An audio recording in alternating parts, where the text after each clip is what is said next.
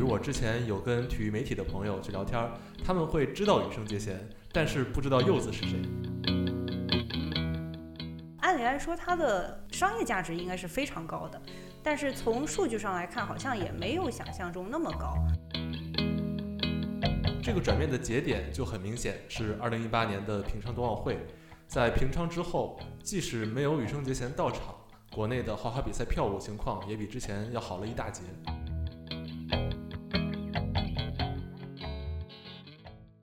大家好，欢迎来到鹰眼时间冬奥特辑的第四期，我是刘亦菲。今天我们要聊的是花样滑冰项目。在这届冬奥会里，花滑的热点其实有很多，像关于羽生结弦、关于朱毅，呃，还有我们在录制的时候，其实中国的组合隋文静和韩聪还没有出场。他们的比赛是在十八和十九号，在双人滑项目里，中国队也是非常有夺金实力的。那总体来说，花滑这个项目本身在体育里也比较特殊。首先，它不是一个对抗项目，然后和体操、自由式滑雪这些项目相比，花滑的艺术性也会更高一些。那我们在做冬奥前瞻那期节目的时候，其实就已经能感受到羽生结弦的影响力。从我们节目的评论区来看，鹰眼时间的听众里应该也有不少羽生的粉丝。那这期我们就从羽生入手。聊一聊中国花滑市场这几年的情况。今天和我一起录制的是揽星体育的李佳勇。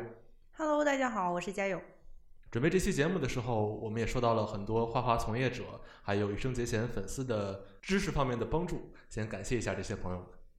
那我们就先从羽生本身的粉丝体量和商业价值开始说。呃，因为羽生结弦本人是没有任何社交媒体账号的，外网和中文的都没有。所以说，从一般的社交媒体逻辑来判断，其实比较困难。于是，我们就先搜了羽生在微博上的一些粉丝账号，发现粉丝数量超过一万的账号大概有十个。在体育领域，其实这很难想象嘛，比谷爱凌、梅西这样的运动员的粉丝账号都高一些。不过，大部分足球和篮球的球迷其实不太喜欢在微博上讨论这些事情，所以说这是一个呃用户行为的差异。所以，如果说女生结弦是在中国粉丝影响力最高的运动员，好像也不太严谨，我们可以加上之一。但是，他几乎是在中国最能带动粉丝经济的运动员了。我们待会儿可以展开说一说。对我还专门查了这两届冬奥会的一个百度指数，就是把羽生结弦和其他比较火的热词做对比。结果就是在这届冬奥会里，羽生热度的最高点是比冰墩墩、苏翊鸣、王蒙这些话题还要高一些啊！当然了，跟谷爱凌相比还是有比较明显的差距啊！毕竟谷爱凌已经目前是一个社会话题，不只是一个运动员而已。那另外就是在上一届平昌冬奥会期间，羽生在百度指数上的最高热度也超过了武大靖啊！这个还是让我们有点小吃惊的。因为武大靖是上一届冬奥会中国唯一一个获得金牌的选手，啊，所以这就让我们特别想知道羽生结弦对中国花滑观众的影响到底有多大，或者说目前我们现在的花滑观众里有多少人是羽生的粉丝？结果是我们跟一些花滑的从业者聊完之后，发现刚刚说的这些数据其实都成立。目前国内的大部分的花滑观众其实都是羽生的粉丝，这个数量甚至会超过其他花滑运动员粉丝的总数。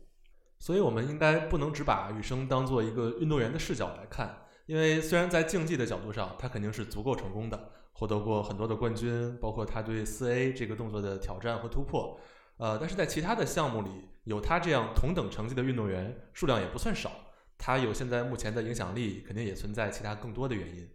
嗯，首先关注的肯定是颜值了，他长得比较好看嘛，长了一张动漫脸。尤其受这种亚洲女生的喜欢，这个也不用解释太多了。但是在相对柔美的外表之下，她又非常坚毅，非常有运动家的精神。比如二零一四年的中国杯，呃，脸划伤了之后依然坚持比赛。比如说对四 A 动作的坚持，因为四 A 我们知道比普通的四周跳分数其实没有高多少，但是难度要高很多，相当于也是一直在挑战极限。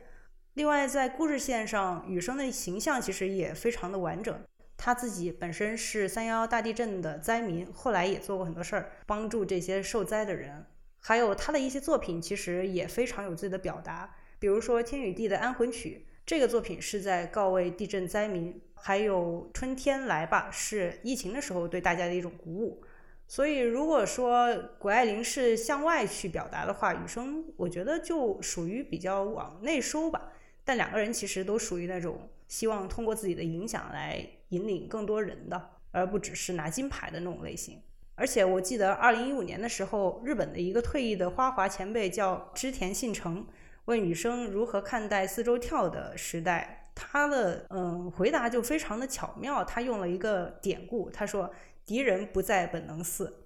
啊，他这个说法其实就需要我们对日本历史有一点了解。大概就是十六世纪的时候，当时日本发生了历史上著名的一次政变，叫本能寺之变。当时明智光秀发动政变的时候，很多部下还不知道敌人是谁，然后明智光秀就说敌在本能寺，然后他们就成功刺杀了当时更有实力的织田信长。那这件事儿也就很大程度上左右了日本后来历史的走向。那后来，二零一五年，当时向羽生提问的前辈织田信成，其实就是被刺杀的织田信长的后代。所以羽生说：“敌人不在本能寺”，意思就是你已经不是我的敌人了。而那些执着于跳四周跳的选手，其实也不是我的敌人。那从我来看，这个回答确实非常的巧妙，也说明他是一个有相当的历史文化底蕴的运动员。呃，还有一点值得注意的是，在日本国内，其实很多人是觉得羽生是属于左翼人士，就是倾向于反思战争历史的那一批人，所以有部分的日本媒体和政客对他其实不太友好啊。但是这一点恰恰会让外国观众，尤其是东亚观众特别喜欢他。以上就是我们认为的羽生结弦比较受人喜欢的各种原因吧。当然，我们的听众里如果有他的粉丝的话，也欢迎大家在评论区说说你是为什么喜欢他的。总体来说，其实羽生有这么大的粉丝号召力，也被称为日本的国宝。按理来说，它的商业价值应该是非常高的，但是从数据上来看，好像也没有想象中那么高。因为我们查了一下 ESPN 的数据，羽生的商业价值最高点是在2019年，也就是平昌夺冠之后的那一年。那一年他的年收入大概是一千三百四十一万美元，听起来好像还挺多的，但这个数字比韩国的金妍儿最高的时候。少了大概也有三百万美元，也有不少差距了。目前我们统计下来，羽生的赞助商大概有十三家，呃，包括全日空、怪物猎人、雪肌精化妆品，啊，像潘婷、宝洁、未知素，还有乐天，嗯，等等等等。啊，羽生的赞助数量对于他这个级别来说，其实也比较正常，不多也不少。那这些品牌从名字上看，还是比较符合他的粉丝画像的，很多也是我们日常的消费类的品牌。呃，不过它的商业价值转化没有特别高的主要原因，嗯，我们分析下来，一个是没有签经纪公司，它和全日空的合作会比其他的赞助商更紧密一些，比如全日空会承担很多它的训练和比赛的经费，但是他们之间也不是那种经纪公司的关系，那这个是一方面，另外一方面就是刚才说的，它没有任何的个人社交媒体账号。那在现在很多赞助商签约明星的时候，谈的权益包里非常重要的一点，就是要明星在个人账号上发布一些广告啊。尤其我们平时会吐槽，我们国内做体育营销，很多品牌的营销套路就是拍个广告，发条微博，来一次线下活动，然后再找媒体发发通稿，基本上就是这样的常规操作。所以相当于在羽生身上，很多权益是没法实现的。对，其实这也算是他自己主动的一些选择吧，因为把更多精力放在花滑本身，像商演这一些形式，其实他自己也并不排斥。二零一五年开始，羽生就在日本的一家知名的花滑商演品牌叫 FAOI 担任座长，这也就是要承担一部分的策划、编排、邀请嘉宾之类的工作。当然，他本人肯定也是票房的担当了。二零一八年，羽生在平昌卫冕之后，也在东京举办了一次庆功商演，叫 Continuous with Wings。这也是第一次以他为主题进行的花滑商演。比较让人震惊的是，除了卖票之外，主办方还史无前例的进行了电影院的直播。这次活动总共是创造了大概六个亿人民币的商业价值，最后累积的观展人数达到了五十六万人次。然后活动的那些周边也全部都售罄。在国内，当时即使是代购也是非常困难的。不过，让很多中国粉丝觉得遗憾的就是，羽生结弦其实来中国的次数非常少，因为他之前几次在中国的比赛运气都不太好。二零一四年中国杯的时候，就是大家都比较熟悉的血色魅影，当时他呃头部受了伤。然后二零一五年在上海的世锦赛，呃，他也是比较少见的没有拿到冠军。呃，之后他也再没有在中国亮相过，直到这次冬奥会。当然，这次比赛他也是有一些遗憾，发挥的不算特别完美吧。所以中国粉丝支持羽生大部分的行动都是靠买他的自传啊、写真啊之类的这些周边。我们其实也是被科普了一个系列，叫做《魔牛九件套》，也就是九本他的官方书籍。因为它有一个花名嘛，叫哈牛，我们就了解到他之前有一个定价大概三百多块钱的写真集，在北京线下的专卖店里被卖到了一千两百多。但其实这点周边也根本满足不了粉丝的购买欲。后来很多淘宝商家也出了很多它的各种同款产品，比如说手机壳和法藤，法藤就是它戴在脖子上的那个。总之这些产品都是非官方的嘛。如果说追究起来，其实也是一笔挺大的灰色生意。对，聊到这个其实就特别有趣，因为我们可以发现女生的商业模式跟体育圈几乎完全不一样，我们没法用运动员的视角去看他，那这也造成了他在体育圈的评价会比较奇怪。呃，比如我之前有跟体育媒体的朋友去聊天，他们会知道羽生结弦，但是不知道柚子是谁。呃，柚子是他比较最广为人知的一个花名嘛，所以以羽生的粉丝为代表的花滑观众群体和普通的体育迷之间是存在一个比较明显的壁垒的。而且我也见过一种日本记者的说法，说羽生在日本的粉丝画像还挺有趣的，就是三十岁以上的单身女性，经常就是很多人坐飞机满世界看他比赛，然后比赛完了之后就往场地里扔那种玩具熊，因为他自己本人很喜欢那个熊。但相比之下，国内的羽生的粉丝应该我猜测年龄会小一些，可能十几岁到三十几岁都有，当然还是以女性为主，因为整个花滑的项目的观众也是以女性为主。那说到现在，我们就对羽生本人的商业价值和他的粉丝经济基本上有一个大概的了解。接下来我们就说说羽生结弦和中国花滑市场的联系。虽然羽生在2014年索契的时候就第一次在冬奥会上夺冠了，但当时他在中国应该也只算一个花滑明星而已，和其他的国外花滑运动员相比，差别也不太大。那真正让他在国内火起来的，其实是2018年平昌冬奥会。当时他表演的曲目叫《阴阳师》，那这就和当时网易游戏的《阴阳师》是同名的，相当于羽生结弦和一个中国观众非常熟悉的符号这两个之间有了互动，所以他的知名度一下子就打响了。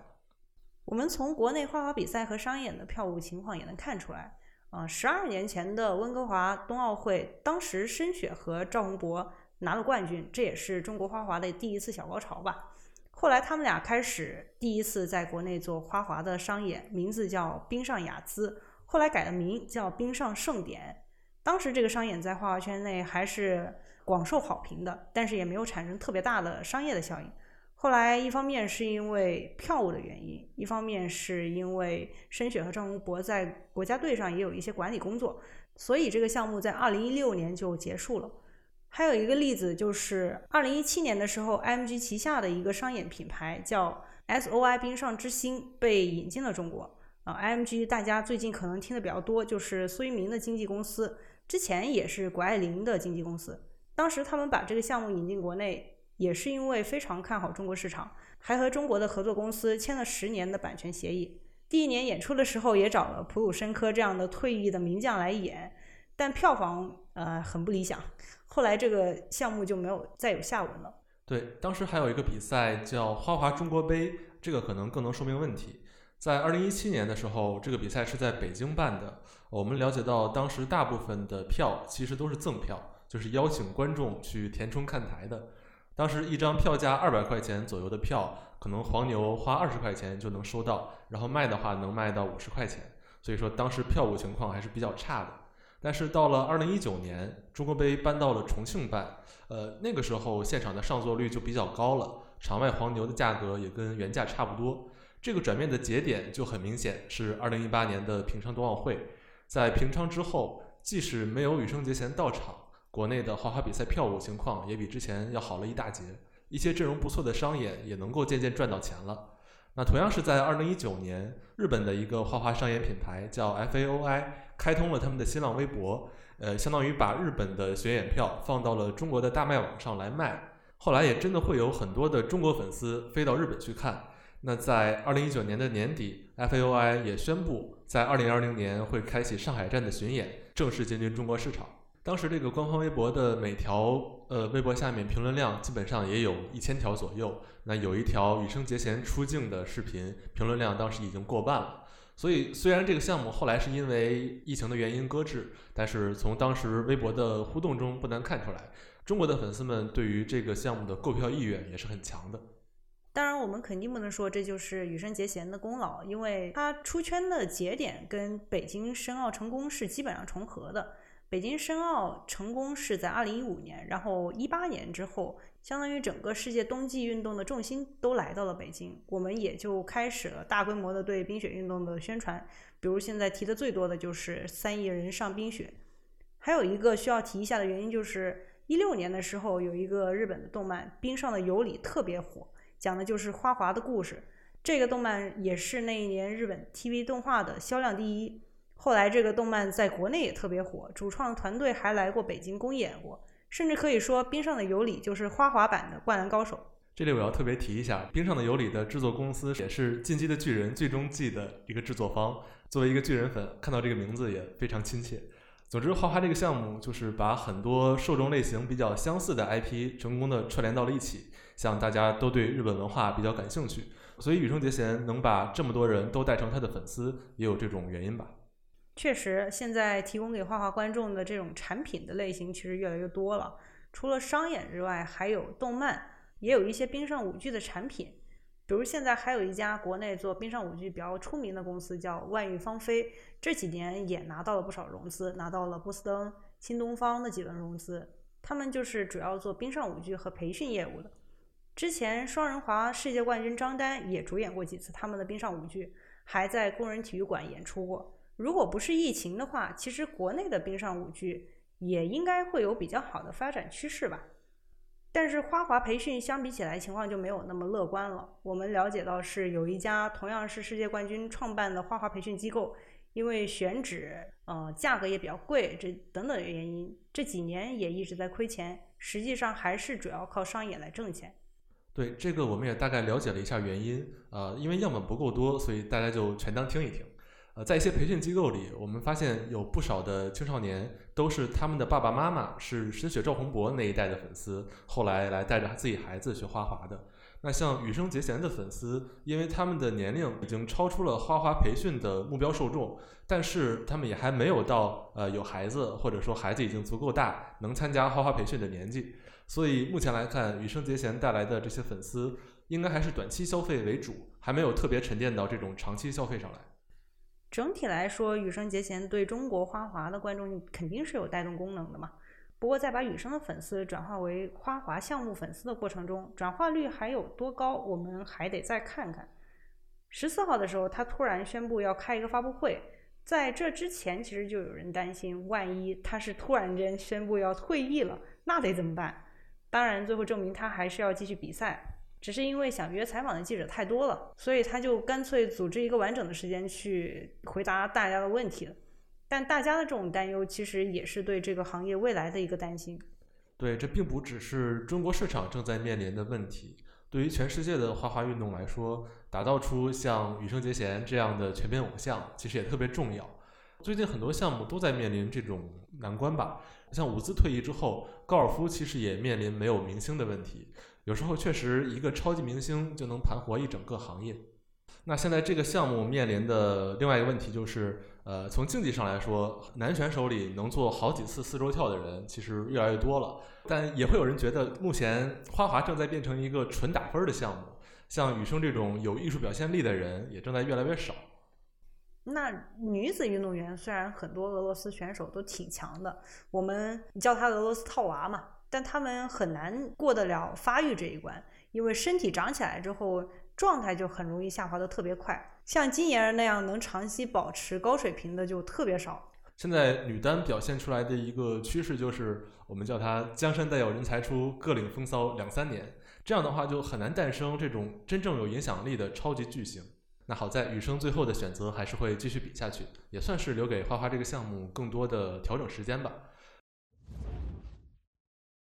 今天我们这期节目就先聊到这儿。节目上线的时候，双人滑应该还没有比完，大家可以多多关注隋文静和韩聪的表现。还有就是在二十号的时候，羽生结弦应该也会参加最后的表演滑，大家也可以关注一下。我们下期再见，拜拜，再见。